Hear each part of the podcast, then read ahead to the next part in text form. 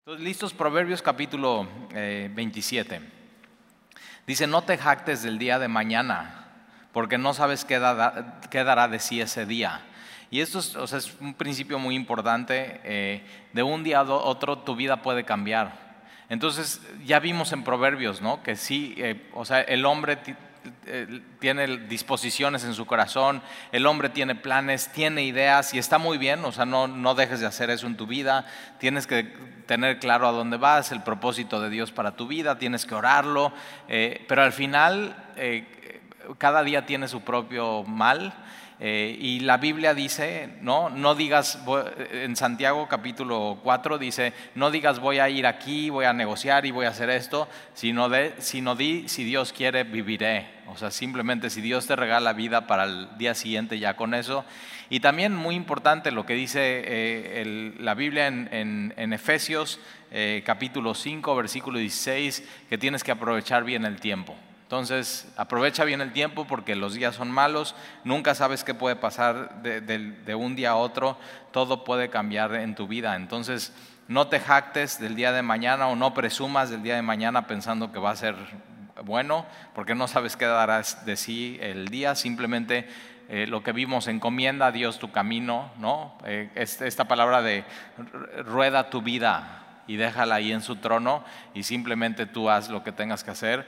Y Mateo 6, eh, acuérdate lo que dice, busca primero el reino de Dios. Entonces, así muchas instrucciones ¿no? de Dios en cuanto, a, en cuanto a los días, qué, qué vas a hacer, qué no vas a hacer, qué hacer. Si te das cuenta, mucho proverbios es eh, muy práctico en, en cómo ocupar tu tiempo. ¿no? no seas flojo, lo vimos la semana pasada, no seas como eh, como, como la, la- la puerta, ¿no? Que se está abriendo y cerrando, abriendo y cerrando, pero no, no lleva ningún, o sea, no camina y no va a ningún lado. Así es el flojo que nada más está en su cama, que se está dando la vuelta y dando la vuelta, dando la vuelta, y pues por más vueltas que dé, no, no avanza y no llega a ningún lado.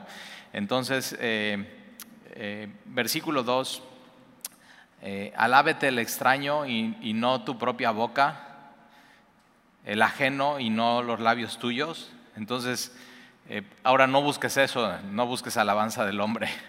Pero si alguien te va a alabar, que no seas tú mismo, por favor. Yo eh, ya no tengo redes sociales, pero me acuerdo cuando tenía redes sociales y así me frustró y dije, no, ya voy a cerrar todo, no quiero. Entonces, si de pronto me buscas en Facebook y no me encuentras, no es que te bloqueé, ¿eh? no te, o sea, hay gente que dice, no, ya me bloqueó, ya no encuentro el pastor. No, ya cerré todo y dije, ya. Y de veras, no las necesito y soy feliz. Así. Y sigue llegando gente a la iglesia sin Facebook, ahí está, sin la cuenta. Pero eh, a- alábete el extraño, no tu propia boca. Y yo cuando ve- veía así, que alguien ponía una foto en Facebook y la misma persona se ponía like. O sea, la misma persona se está alabando a sí misma. Se ve y, y siempre así, ya sabes, pones tu mejor foto, tu mejor momento, tu mejor proyecto. Y esa persona autolike. Y yo digo, no inventes. O sea, lee proverbios. Alabe, o sea, si alguien te va a poner like, no seas tú.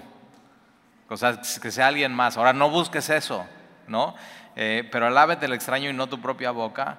Eh, y, y cuidado con eso, ¿no? Cuando tu perfil de twi- Twitter o de Facebook, hasta en un, en un ministerio, ¿no? Que así ponen, no, pues tantos campos, tantas iglesias, tantas no sé qué, y tanto alcance, y tanto, tanto, tanto, tanto, y tanto, y digo, tanto alabanza para de ti mismo. O sea, al final, ¿quién hace esas páginas? Pues el mismo, el mismo que está en el ministerio. Entonces, eh, alábete el extraño y no tu propia boca, el ajeno y no los labios tuyos. Eh, versículo 3, pesada es la piedra. ¿Y alguna vez has ido a, a- a comprar un costal de piedras y la arena pesa? ¿Cuánto pesan los costales de arena? 25 kilos, ¿no? Es el estándar. Entonces, no sabías, ¿verdad? Cada la arena es- tienen un estándar eh, y, dices, no, pues deberíamos de ponerle 30 kilos porque así vendemos, no, no te la compran, porque entonces los que cargan y los que trabajan en las casas en construcción, pues no la pueden cargar. O sea, les vas a lastimar la espalda. Entonces, ahora, pero 25 kilos, a ver, cárgala. O sea, te pongo aquí un costal de arena o de cemento, échate, lo has visto cómo se echan al hombro y luego como si no sabes cargar bien, la haces así y, cargas con la espalda y después ya no te puedes ni mover, o sea, te duele todo y lo no, ya sabes. ¿Sí o no te ha pasado? no sabes hacerlo. Y estos, así, uno, dos, tres, cuatro costales de 25 kilos. ¿Cuánto es eso? A ver, 100 kilos. ¿Qué onda? Y lo pueden, pero fíjate, eh, pesada es la piedra y la arena pesa, mas la ira, el enojo del necio es más pesada que ambas. O sea, cuando un necio, acuérdate quién es el necio. El necio es el que no busca la sabiduría de Dios, el que da vuelta, así, vuelve a la hilacha en cuanto a su ira y se enoja y no le importa nada y no tiene dominio propio y no tiene control. Y, o sea, toparte con ese es como toparte como, ¿te acuerdas? La osa con sus pequeñitos. O sea, no quieres hacer eso. Y entonces eh, es, dices, no, mejor que me caigan varios costales de piedra y varios costales de cemento y trágame tierra, pero que no tenga yo un encuentro con un necio que no ama a Dios, que no considera a Dios y, así, echada su ira. Entonces fíjate, no seas un costal de piedras o de cemento. No, la, ira Jesús la explica como un pecado. Entonces si tú batallas con eso, trata eso con Dios. Tienes que verlo así como Dios lo ve. Tienes que arrepentirte. No seas para tu familia, no seas para los que trabajan a tu lado, no seas para la gente que te rodea, eso como un peso, como un costal. No, tienes que ser como un creyente, como una, como una bendición. Entonces, en vez de ser un peso para los demás, tú tienes que quitarles el peso a los demás. Eso. ¿Con qué? Con tu quitas la ira y pones qué amabilidad en, en tu vida y bendición para los demás. Yo digo, órale, yo no quiero ser un costal de cemento y de piedras para mí. Imagínate para tu esposa hacer eso, o para tus hijos, o para los que te rodean, o para tu iglesia, y dices, no, no, no, no, no, no. Entonces, pesada es la piedra y la arena pesa, mas la ira del necio es más pesada que ambas. Cruel es la ira, otra vez lo mismo, que es cruel así. Ya está el cine abierto y ya está la película de Cruella de Bill, ¿ya la viste? Dicen que está buena, yo no la he visto. Ya digo, no, pues ya no, no voy al cine nunca, ya. La pande de por sí ya no me gustaba y con la pandemia ahora menos. Y Sandy dice, ay, vamos al cine. No voy al cine, así. Ya no quiero ir al cine, me quiero quedar en mi casa. Estoy bien así. Ya cuando salga, ahí en la tele la vemos, más a gusto. Pero bueno, si a ti te gusta el cine, ve al cine, no es pecado. Cómete tus palomitas de mantequilla o, no solo de mantequilla, te gustan las de caramelo, ¿verdad? También la Proverbios habla de eso, ¿eh? de la comida. Entonces, cuidado. Por todos lados te da la, así te da la Biblia, tiene la sabiduría para todo en tu vida. Entonces, cruel es la ira, impetuoso el furor. Esta palabra impetuoso es como la idea de una inundación. ¿Alguna vez has estado en una inundación? O sea, una inundación es, es, abrumadora porque no es violenta, sino se empieza poco a poco a inundar y dices, no inventes, ¿y ahora qué hago? Y no sabes para dónde ir. Unos amigos de Cuernavaca, en una lluvia tremenda, así, estaba llueve, llueve, llueve, llueve, y la lluvia este, llegó a una barda y su casa estaba del otro lado y la lluvia se acumuló en la barda y ejerció tanta tanta, tanta presión que tiró la barda y es toda esa agua en un momento a su casa. Y entonces estaban en la parte de abajo y pues no, tuvieron así, poco a poco iba subiendo el agua y tuvieron que ir a la parte de arriba, o sea, rescate de los bomberos y la, la Cruz Roja, todo quedó así terrible, pero es, es abrumador eso cuando sucede, eh, como no lo puedes controlar, o sea, no lo puedes detener. Y entonces, eh, cruel es la ira, impetuoso el furor. Si lo dejas suceder en tu vida, va a hacer mucho daño y no lo, no lo puedes contener. Entonces, mejor antes de eso, páralo. Trata, o sea, trata esas cosas en tu vida. Entonces, cruel es la ira, impetuoso el furor, mas ¿quién podrá sostenerse delante de la envidia? Entonces, la ira está es mal, furor está mal, pero la envidia, fíjate, dice, está peor. Es lo, más pesado de todas estas cosas, la envidia. Ahora fíjate, la ira, alguien que es iracundo se ve, explota, hace. El, eh, igual, el, furor, ¿no? Está así. Se ve y, y, todo el mundo lo nota, pero la ira es más peligroso porque nadie, la envidia es más peligroso porque nadie lo ve. Y tú puedes estar en tu corazón así, envidiando, envidiando, envidiando. Y eso es por eso mataron a Jesucristo. Así dice, por envidia. Los envidiosos fariseos y escribas, envidia en su corazón, tremendo. ¿eh? La envidia puede llevar a hacer cosas y pensamientos que no quieres tener en tu vida. Si de pronto te cachas teniendo envidia y no se lo has dicho a nadie, confiésaselo a Dios y di, Señor, perdóname y límpiame de eso. No quiero tener eso en mi vida, envidia. Versículo 5, mejor es represión manifiesta, esta palabra manifiesta es abierta, o sea, es mejor una represión abierta que amor oculto. El, ahora, ¿cómo, ¿cómo reprender a alguien? Gálatas 6, 1, con espíritu de mansedumbre, considerándote a ti mismo, ¿ok? Eso es muy importante. De pronto en las iglesias esta palabra reprensión es que tienes que ir con la persona y decirle, no, pues estás mal, estás esto, estás... No, no, es simplemente párate al lado de la persona, pon el problema enfrente y hazle ver su situación y su problema. Y ámale, es, es para restaurar. Siempre la reprensión es para restaurar a la persona. Pero es, eh, dicen, no, es que no le voy a decir porque le amo. Y aquí dice, no, es mejor decir una reprensión abierta que amor oculto. El amor, cuando ve que alguien está mal, es mejor una reprensión manifiesta que amor oculto. Porque ocultar esas cosas de tu amigo o de tu hermano no es amor. Entonces mejor es represión manifiesta que amor oculto. Eh, eso de te amo y por eso no te digo nada no es, no es amor. Una manera de expresar amor es reprender a alguien. Y decirle, oye, veo que este, esto está mal en tu vida. Ahora, el amor cuesta trabajo, ¿eh? Y de pronto el amor, hacer este tipo de cosas, duele, incomoda a las dos partes, pero al final vale mucho la pena, ahí está. Eh, entonces, si me quieres amar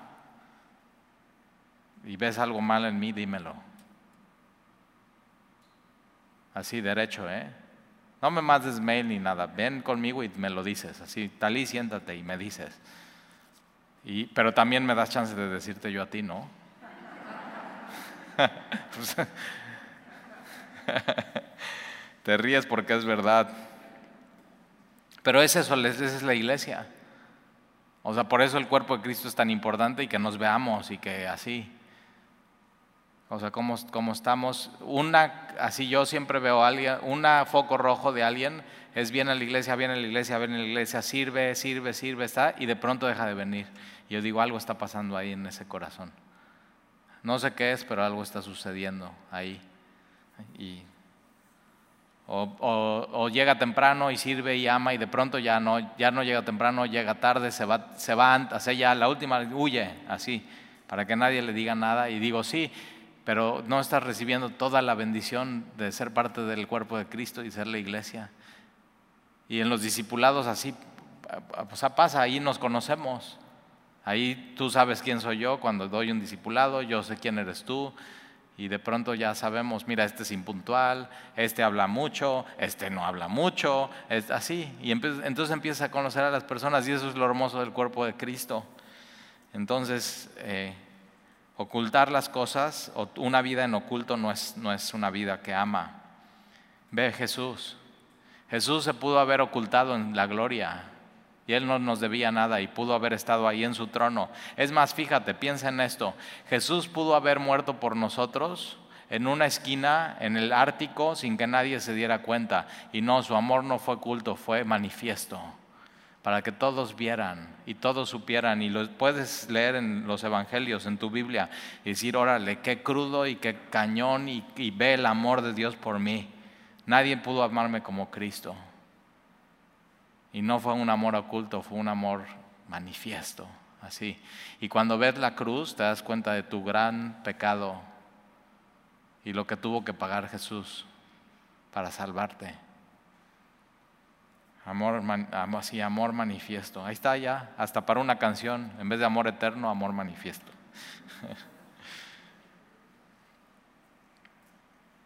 pero ve qué proverbios, o sea, ve que de veras una riqueza de literatura que ves en proverbios, o sea, pues son pequeños frases, poemas. Eh, versículo 6, fieles son las heridas del que ama. Entonces es lo mismo, es mejor una reprensión manifiesta y duele, pero, pero es fiel, o sea, va a ser bien, va a ser, vale la, pena. Y fieles son las heridas del que ama, pero importunos los besos del que aborrece. Y yo digo, no, o sea, prefiero una herida. No, no es una herida física, ¿eh? es una herida de... A, veces la que te digan algo, ay, ¿cómo? Ay, duele. Oye, y dime lo bonito. Pero es eso, es, son fieles y te hacen bien. Y yo digo, órale, qué, qué bien. Fieles son las heridas del que ama, pero importunos los besos del que aborrece. Y, fíjate, Judas, cómo entrega a Jesús un beso. Y Jesús dice, con un beso, no, con un beso me entregas. Y le dice amigo, ¿eh? Es tremendo. O sea, amigo, todavía le está dando oportunidad de arrepentirse. Eres mi amigo, soy tu amigo. Y con un beso me entregas. Entonces, es mejor, así, no, no, no besos, o sea, no besos. Eso, o sea, mejor dime la verdad y ámame. Así. Y luego nos acusan aquí en Semilla, no, pues es que no son tan cariñosos y tan así. En otras iglesias son muy de, ay, hola, y ay, abrazo y te extrañamos y te hacen sentir así. Y hazte cuenta que parece así como Barney, ¿no? Todo. Y, yo, y a veces dices, no, no, vamos a ponernos serios. No vienes nada más a, papacho, vienes a que te digan la verdad con amor, pero pues es la verdad. Y a veces eso digo, órale, yo, yo sí prefiero eso, la verdad, no sé tú. Fieles son las heridas del que ama, pero importunos los besos del que aborrece. El hombre saciado desprecia el panal de miel, el que tiene todo, ¿no? Ahora fíjate, el, panal es, de miel es bueno, pero si ya está saciado, ya da igual. Y eh, esto es un, buen consejo o sea, cuando, cuando caes y pecas con algo, caes y pecas con algo, necesitas buscar algo mejor que eso. Un mejor anhelo, un mejor deseo. Eh, y, y, de pronto ya, eso ya simplemente lo inundas con lo otro en tu vida. Entonces busca estar saciado de Dios todos los días de tu vida. Entonces cuando ya viene el pecado y viene la tentación, dices, no, ya no necesito eso. Tengo a Dios. Estoy completo, estoy saciado. No me, es una mentira querer saciarte de cosas que no son Dios. Y por eso Jesús dice, quien quiera y tenga sed, que venga y que beba. Y de su interior correrán ríos de agua viva. viva. Entonces el hombre saciado desprecia el panal de miel, pero al hambriento todo lo amargo es dulce. El que no está saciado, todo, cualquier cosa es, ay, qué rico, qué dulce. Y digo, no, no has probado, no has probado la benignidad de Dios, no has probado su amor. O sea, si para ti ese pecado es dulce, no has probado lo que es más dulce que la miel. necesitas eso en tu vida. Y ahí estás comiendo cosas amargas pensando que son dulces y no. Es una, es una completa mentira. ¿Ya viste Narnia, las crónicas de Narnia? En la película del ropero, la bruja. Sí sabes quién es Aslan, ¿verdad? No inventes. Tienes que ver la película. Aslan es Jesús. Y los escribió C.S. Lewis, que escribía mero cristianismo. ¿Sabes por qué empezó a escribir las películas para los niños? Y, más bien los libros, las películas las hizo Disney. Están mejores los libros, ¿eh? Pregúntales a mis hijos. Ellos echaron todos los libros y después las películas dicen, no, está mejor el libro. Pero C.S. Lewis, Oxford, Inglaterra, súper inteligentes, ¿no? Ateo se convierte en cristiano y Dios cambia su vida y quiere convertir a todos sus amigos de la universidad y a los de doctorado y los de maestría y los de física y de todos estos cuates así y, dice, ya me harté, ya me harté de ellos, ahora voy con los niños y empieza a escribir las crónicas de Narnia. Pero entonces tienes la bruja, así malvada, que ya nunca es Navidad en Narnia, siempre es invierno ¿Y qué es lo que ofrece? Son estas, los, dulces turcos. Y entonces el, niñito ¿no? Eh, se los come y, y, es un engaño y no le dura y no se sacia y quiere más. Y eso es lo que el mundo te puede ofrecer, es eso. Nunca te vas a saciar, siempre vas a estar buscando más. Y entonces cuando encuentras lo verdadero y lo eterno y lo que sacia, dices, no, ya no, gracias, eso ya no, ya no ya no necesito eso. Entonces ahí está, ya tienes una película que ver. No vayas al cine ahí, en, la puedes ver en... Yo sí fui al cine a ver esa, me acuerdo. hay un ratoncito, Ripichi se llama.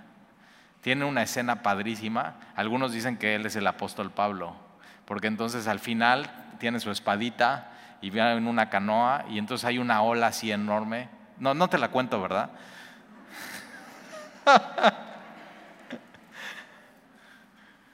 Tiene tantas cosas que digo, órale, qué padre.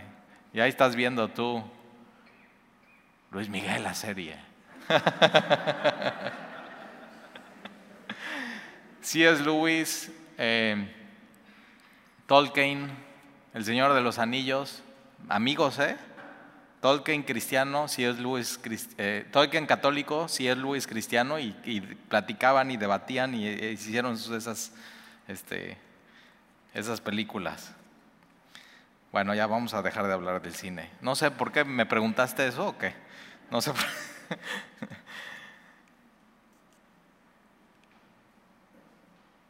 El hambriento todo lo amargo es dulce. Versículo 8. Cual ave que se va de su nido, tal es el hombre que se va de su lugar. Spurgeon dice sobre este texto, igual ese ya murió, igual que Tolkien, igual que se, y, trata de leer gente que ya se murió y que sigue su legado. Esos son los, ya, ya pasaron la prueba, ¿eh? ellos. Y, y eh, Spurgeon sobre este texto dice, así como el lugar para el ave tiene que ser el nido, y para la oveja tiene que ser el redil, para el cristiano tiene que ser la iglesia. es un lugar seguro. Y fíjate, yo he visto gente que deja la iglesia y no solamente deja la iglesia, sino deja a su esposa, deja a sus hijos, abandona absolutamente todo. Entonces, cual ave que se va de su nido, tal es el hombre que se va de su, de su lugar. Entonces, qué gusto que estás congregándote, que estás aquí en el nido, que estás seguro versículo 9.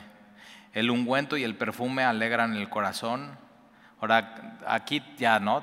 así tienes todas tus fragancias, tienes todos tus perfumitos en tu casa y tienes tus favoritos y tienes el del lunes y el del miércoles y el del viernes y el del domingo para la iglesia, el perfume cristiano. Pero en este tiempo no era así, o sea, en este tiempo el perfume y el ungüento era para momentos muy importantes y era, o sea, simplemente olías eso y, te alegraba el corazón. Entonces, para que veas cómo es el contexto de este, este versículo, el ungüente y el perfume alegra el corazón y el cordial consejo del amigo al hombre. Fíjate, el cordial consejo era como los ungüentos y los perfumes, no era todos los días, no era siempre, pero cuando sucedía en un momento específico, el cordial consejo del amigo es como, alegra te alegra el corazón. Entonces tienes que tener así gente, amigos cristianos que amen a Dios, que teman a Dios, que, eh, oye, no sé qué hacer con esto en mi vida, me puedes dar un consejo y de pronto es así, te alegra el corazón poder tener gente así a tu, a tu lado. Y entonces el ungüento y el perfume alegran el corazón. Versículo 10, no dejes a tu amigo ni al amigo de tu padre. Eh, hay gente que es eso, tiene de pronto así, hace un amigo y lo deja y no sabe ser amigo. Y para ser amigo hay que saber ser amigo. Hay que buscar, hay que tomar tiempo, hay que, o sea, implica un esfuerzo. Eh, ni vayas a la casa de tu hermano en el día de tu, de tu aflicción. Eh, mejor es el vecino que es tu amigo del versículo 10. El amigo cerca que el hermano lejos. Es mejor eso. Versículo 11. Entonces, ten amigos cercanos que cualquier momento de aflicción puedas acudir a ellos. Oye, ¿puedes orar por mí? así, rapidito, y no tienes que dar muchas explicaciones. Pueden orar por mí, así, y ya, puedas tener un amigo cercano para el día de la, de la aflicción. Ahora, qué mejor amigo que nuestro Padre que está en los cielos y Jesús su Hijo. Entonces, qué buen consejo, no dejes a tu amigo, ¿eh? Él no te va a dejar, Él es un amigo fiel. Ni al padre de tu amigo, ¿qué tal? Subraya ese versículo. No dejes a tu amigo ni al amigo de tu padre. Jesús les dice, ya no les llamaré siervos, les llamaré amigos. Y si Jesús es nuestro amigo, entonces el Padre también es nuestro amigo. Antes éramos enemigos de Dios y Él nos reconcilió con el Padre y ahora somos, somos amigos. Versículo 11, sé sabio, hijo mío, y alegra mi corazón. Ahí está, Jan, escucha. Te le tienes que decir eso a tus hijos, sé sabio. Sé sabio, hijo mío, y alegra mi corazón. No hay mejor cosa que ver a tus hijos caminando en la verdad siendo sabios, tomando decisiones sabias, haciendo lo correcto. ¿Sí o no? Como papá no hay una cosa que digas, o sea, te llena tu corazón y dices, ay, te palpita y dices, qué bien, o sea, eso quiero. ¿De qué te serviría todas las riquezas del mundo? ¿De qué te serviría toda la prosperidad si tus hijos están perdidos? Digo, nada, ¿verdad? Entonces, sabiduría para ti y para ellos.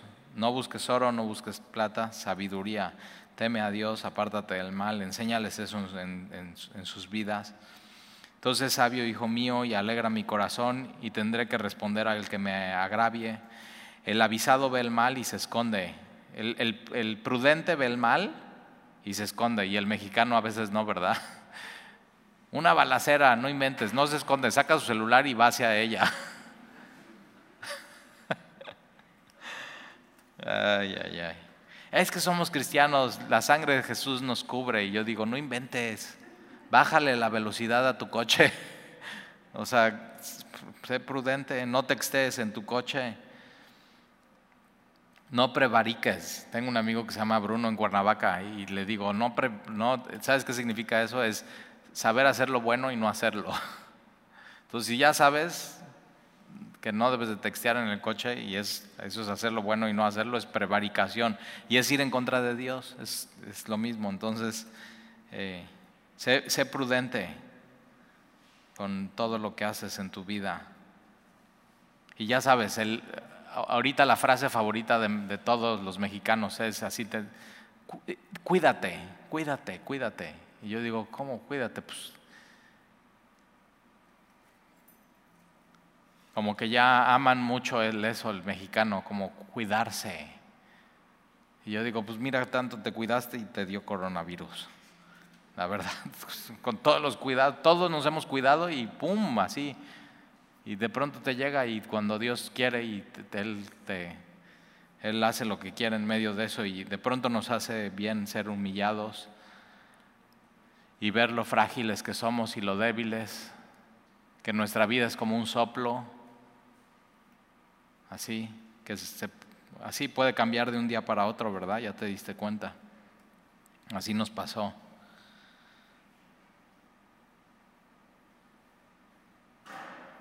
El avisado ve el mal y se esconde, mas los simples pasan y llevan el daño.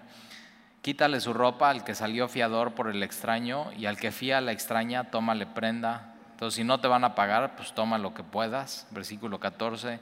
El que bendice, este me encanta, fíjate, el que bendice a su, amigo en alta voz, madrugando de mañana, por maldición se le contará. Entonces, 5 de la mañana, así tu vecino, Dios te bendiga, vecino. O sea, 5 de la mañana, me estás maldiciendo. O sea, no, no hay que ser imprudentes ni con tu cristianismo. O así, alabanzas, ¿no? A las 11 de la noche a todo volumen en tu colonia. Yo digo, no, estás, mal, o sea, estás maldiciendo a tus vecinos. O mandar mil mensajes por WhatsApp a todos tus amigos que no son cristianos durante el día sobre cristianismo. Pues allá dicen, no, ya, a ti borraste mi, no me estás bendiciendo, me estás maldiciendo, estás llenando mi celular de cosas, de datos. Entonces, eh, el que bendice a su amigo en voz alta, en alta voz, madrugando de mañana, por maldición se le contará. Versículo 15, gotera continua en tiempos de lluvia y la mujer rencillosa son semejantes. Ya explicamos un chorro de veces ese versículo. Y fíjate cómo se repite, ¿verdad? Es para que no, no, no seas así. peleonera, gotera continua en tiempos de lluvia. Híjoles, qué desesperante. ¿Te ha pasado? Así, ese sonidito. Dices, no, sí, está soportable, pero después de una hora, ya, quieres salir huyendo. Entonces no, no, no seas así, peleonera. Gotera continua en tiempos de lluvia y la mujer rencillosa son semejante. Pretender contenerla a la mujer peleonera es como refrenar el viento. ¿Has tratado de, de frenar el viento? Así un norte. No, no, a ver, pónganse aquí atrás, ahorita yo les freno el norte. No se puede. No lo intentes, no se puede. Pero fíjate, el único que puede calmar el viento es Jesús. Y el único que puede cambiar una mujer rencillosa es Jesús. Entonces, ¿qué te toca hacer? Orar por tu esposa si es así. Orar por tu esposo si es así. Decir, Señor, tú lo puedes hacer. Tú lo puedes cambiar. ¿Y qué te toca hacer? Mientras, amarla. Ponte tus tapones para que no oigas las goteras. Pero ámala.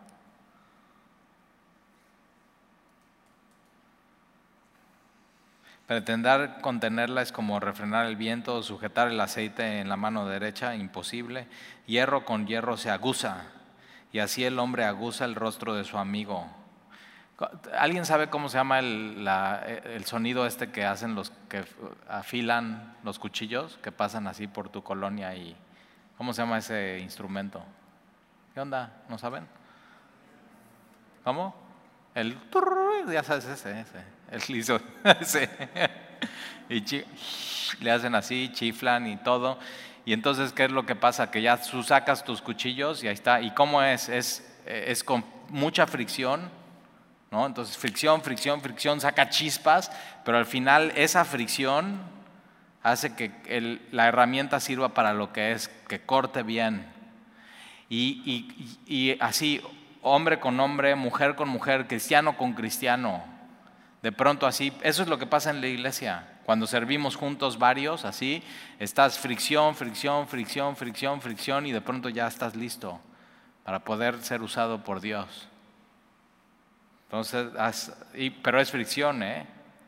Dices, no, bueno, es que ahí los, a veces sí hay dificultades en los ministerios y en los grupos y en los y digo sí, pero es hierro con hierro, hierro con hierro, hierro con hierro, y Dios nos usa diferentes personalidades, de diferentes lugares, con, así, diferentes contextos, y de pronto estamos así, nos friccionamos, pero Dios usa eso para afilarnos, para ser usados para Él, para su evangelio. Hierro con hierro. Se aguza y así el hombre aguza el rostro de su amigo. Entonces eh, te codeas unos con otros. O sea, nos sacamos punta unos con otros. Eh, y, Dios usa eso, así. Y, y, Dios te humilla y te, de pronto te dicen, oye, ¿qué onda con esto y eso? A ver, haz esto y así, o tú estás haciendo, y, y en medio de la iglesia eso se da.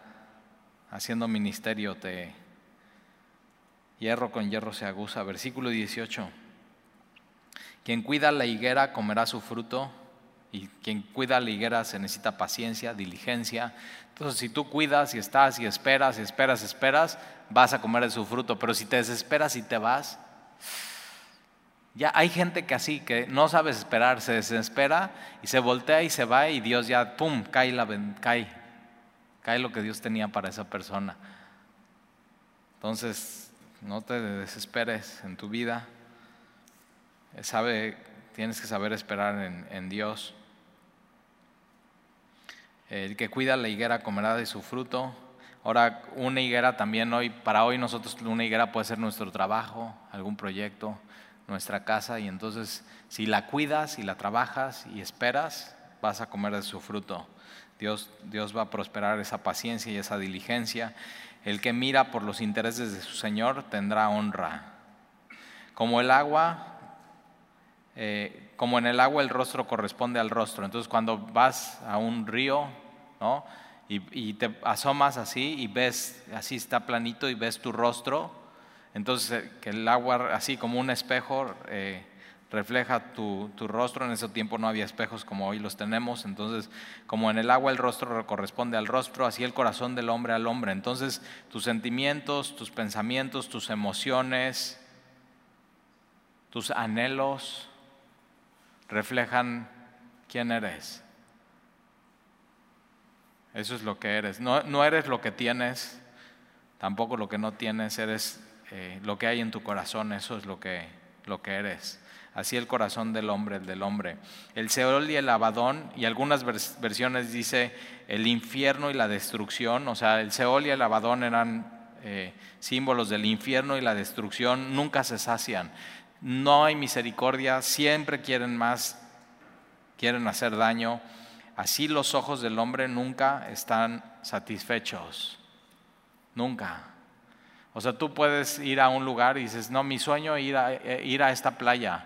Vas, te sientas, estás un ratito y dices, ya, ya estuvo, ya estuvo. ¿Qué sigue? Así, así. Así son los ojos del hombre. O ya te eh, dices, no, pues ya, nada más que salga esta película que quiero ver, que me encanta, la ves y ya se, ya, se cansaron tus ojos, se sació todo. Por más que veas un súper atardecer, se acaba y ya no te quedas viéndolo todo el tiempo así. O, ojo, eh, aplica esto pornografía. No se sacian tus, eh, es así. Por eso tienes que buscar tu satisfacción en Jesús. Y Job dice, hice un pacto con mis ojos. Entonces, cuidado con querer saciar con tus ojos eh, tu vida. Versículo 21, el crisol prueba la plata, la hornaza el oro, ¿no? el, lugar para limpiar y para probar, eh, la plata es el crisol, el oro es la hornaza y era con fuego. Y al hombre, ¿dónde está la prueba del hombre? La boca del que lo alaba. O sea, cuando alguien viene y te alaba, ¿cómo vas a reaccionar? Si te vas a inflar y te vas a querer mucho y vas a decir, no, y no nada más eso, mira todo lo que he hecho y así. Entonces, ahí está la prueba del hombre. Hay otro dicho que me gusta, es, ¿quieres saber lo que realmente hay en el corazón del hombre? Dale poder. Y ahí vas a ver cómo se comporta. Dale, o sea, suéltale la, suéltale la cuerda. Y ahí vas a ver cómo, cómo, cómo, qué es lo que realmente hay en su corazón. Ahí están las pruebas, cuando te alaban, cuando te sueltan autoridad, cómo, cómo vas a reaccionar. Cuando, cuando invitamos a alguien a predicar, ¿no? Este, que nunca ha predicado, no nada más estamos viendo cómo predica, sino cuando se baja del púlpito, cómo se comporta en la congregación. Y cuando alguien llega y le dice, no inventes, qué bendición tu predicación, no sé qué, a ver cómo va, cómo va a ser su reacción. No nada más ese día, semanas después. Si después a la siguiente semana le fue muy bien y llega muy creído, no sirve. No sirve. Se creó, así se creyó la alabanza y al final todo lo, todo lo hace Dios. Versículo 22, aunque majes al necio en un mortero, me encanta así, imagínate un molcajete, ¿no? pero enorme para personas. Y dice, aunque metas al necio ahí y tomes así la piedra y el molcajete y le des y le des y le des y le des y le des y le des y digas, ya con eso, ya con eso va a entender el necio. Así, lo hagas como una salsa macha bien mortajada, aunque majes al necio en un mortero entre granos de trigo majados con el pisón, el pisón es el, como un garrote, o sea, que no se apartará de él su necedad. Por eso digo, Señor, no quiero ser necio, por favor. Versículo 23, sé diligente en conocer el estado de tus ovejas. Dices, Talí, ese es tu versículo, es para ti. Digo, no, no, es para ti también. O sea, este, en este tiempo, quien, o sea, lo tuyo, lo que Dios ha puesto en tu mano, ¿qué ha puesto Dios en tu mano? Un negocio, sé diligente en cuidar tu negocio. ¿Qué ha puesto Dios en tu mano? ¿Una esposa? Sé diligente en cuidar a tu esposa. Tus hijos, sé diligente en cuidar tus hijos. Un empleo, si Dios te dio un empleo, sé diligente en cuidar tu empleo. Tu, eh, un ministerio, sé diligente en lo que Dios ha puesto en, tus manos. Entonces, sé diligente en conocer el estado de tus ovejas. Sé diligente en conocer cómo está tu familia, tu esposa, tus hijos, tu negocio. ¿Cómo está tu negocio? Hay gente que tiene negocio y no sabe la situación financiera de su negocio. Y tienes que, o sea, ganas o pierdes, no sé. Sé diligente, tienes que saber. Tienes que saber tus cuentas, tienes que saber todo. Eh, ¿Cómo está la situación financiera en tu hogar, en tu casa? ¿Cuánto debes? ¿Cuánto tienes? ¿Cuánto puedes gastar? ¿Cuál es tu presupuesto? Sé sabio. o sea, todo Proverbios está diciendo, sé sabio. Entonces, sé diligente en conocer el estado de tus ovejas. Ahora sí tiene que ver conmigo, ¿eh? Tengo que ser diligente en eso. Pero fíjate, el pastor no está yendo a las ovejas, sino las ovejas vienen al redil y en el redil el pastor se da cuenta cómo están las ovejas. Entonces, para que yo pueda hacer mi chamba y alimentar a las ovejas y pastorear a las ovejas, tienen que venir las ovejas al redil. Entonces, sé diligente en conocer el estado de tus ovejas y mira con cuidado por tus rebaños. Hay un dicho en México, ¿no? Aquí dice mira. Y en México tenemos un dicho que dice al ojo del amo que. Ya. Entonces hay gente que dice, no, va muy bien mi negocio, no tengo que ir, todo está... Ajá, tienes que ir, tienes que ver cómo están las cosas, tienes que mirar, tienes que ver cómo, o sea, y mira, y dice, con cuidado, con cuidado, cuídalo, cuídalo. Tienes que cuidar lo que Dios ha puesto en tus manos. Y, y fíjate cuál es la razón, versículo 24, porque las riquezas no duran para siempre. Porque puedes tener un momento de prosperidad y dices, ay, bueno, todo va bien, entonces ya puedo descuidar un poco eso. No, no, no. Justo cuando todo va bien, más perseverancia, más esfuerzo, más dedicación, más cuidado. Porque las riquezas no duran para siempre, las tienes que cuidar. Entonces cuida tu trabajo, ocúpate. tienes que estar, o sea, todo sano. ¿Para qué? Para que cuando vengan momentos de dificultades salgas adelante. No quieras ser diligente en la crisis, sé diligente antes de la crisis para que cuando te agarre la crisis estés bien. Así.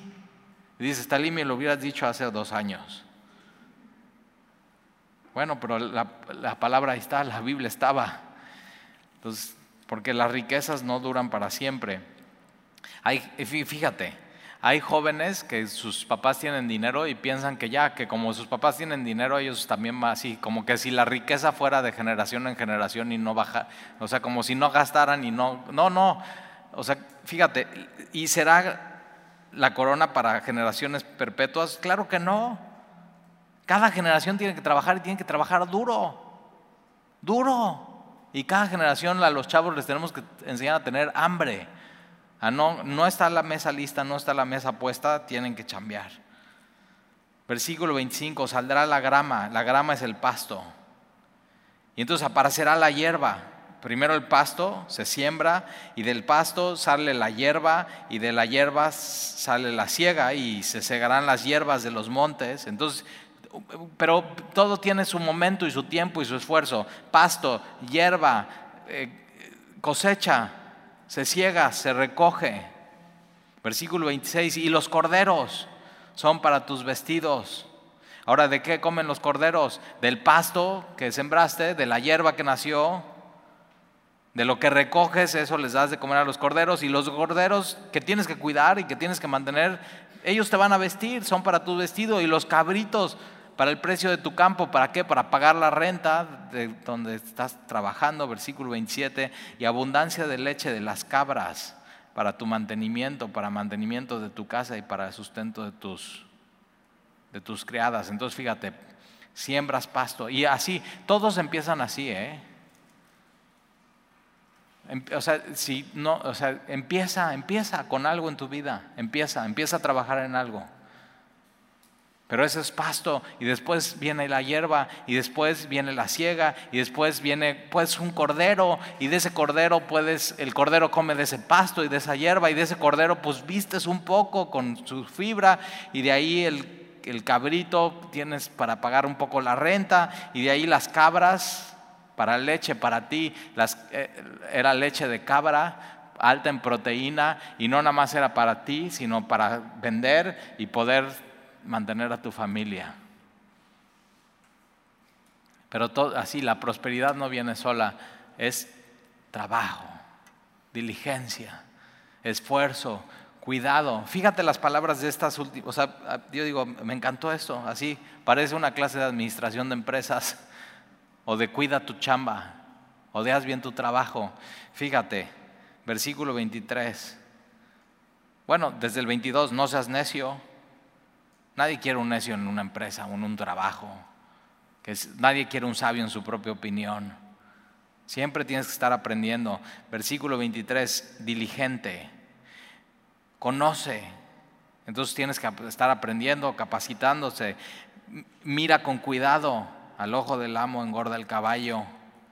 Y entonces, cuida lo que Dios pone en tu mano porque las riquezas no duran para siempre. Entonces, si tienes algo, no lo gastes todo. Cuídalo, cuídalo.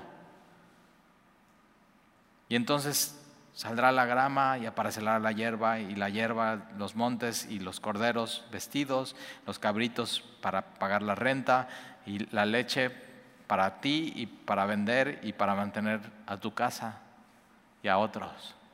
Ya, así. Digo, órale, qué padre, ya lo voy a subrayar, lo voy a aplicar en mi vida a partir de mañana en mi, en mi trabajo. Pero ojo, ¿eh? Acuérdate cómo empezó el, capítulo. No te jactes en el día de mañana porque no sabes qué dar. Entonces, si quiero hacer todo esto, quiero ser diligente, no quiero ser necio, quiero, pero si Dios quiere, viviré. Encamina, encarga tu vida a Dios y Él hará. ¿Oramos?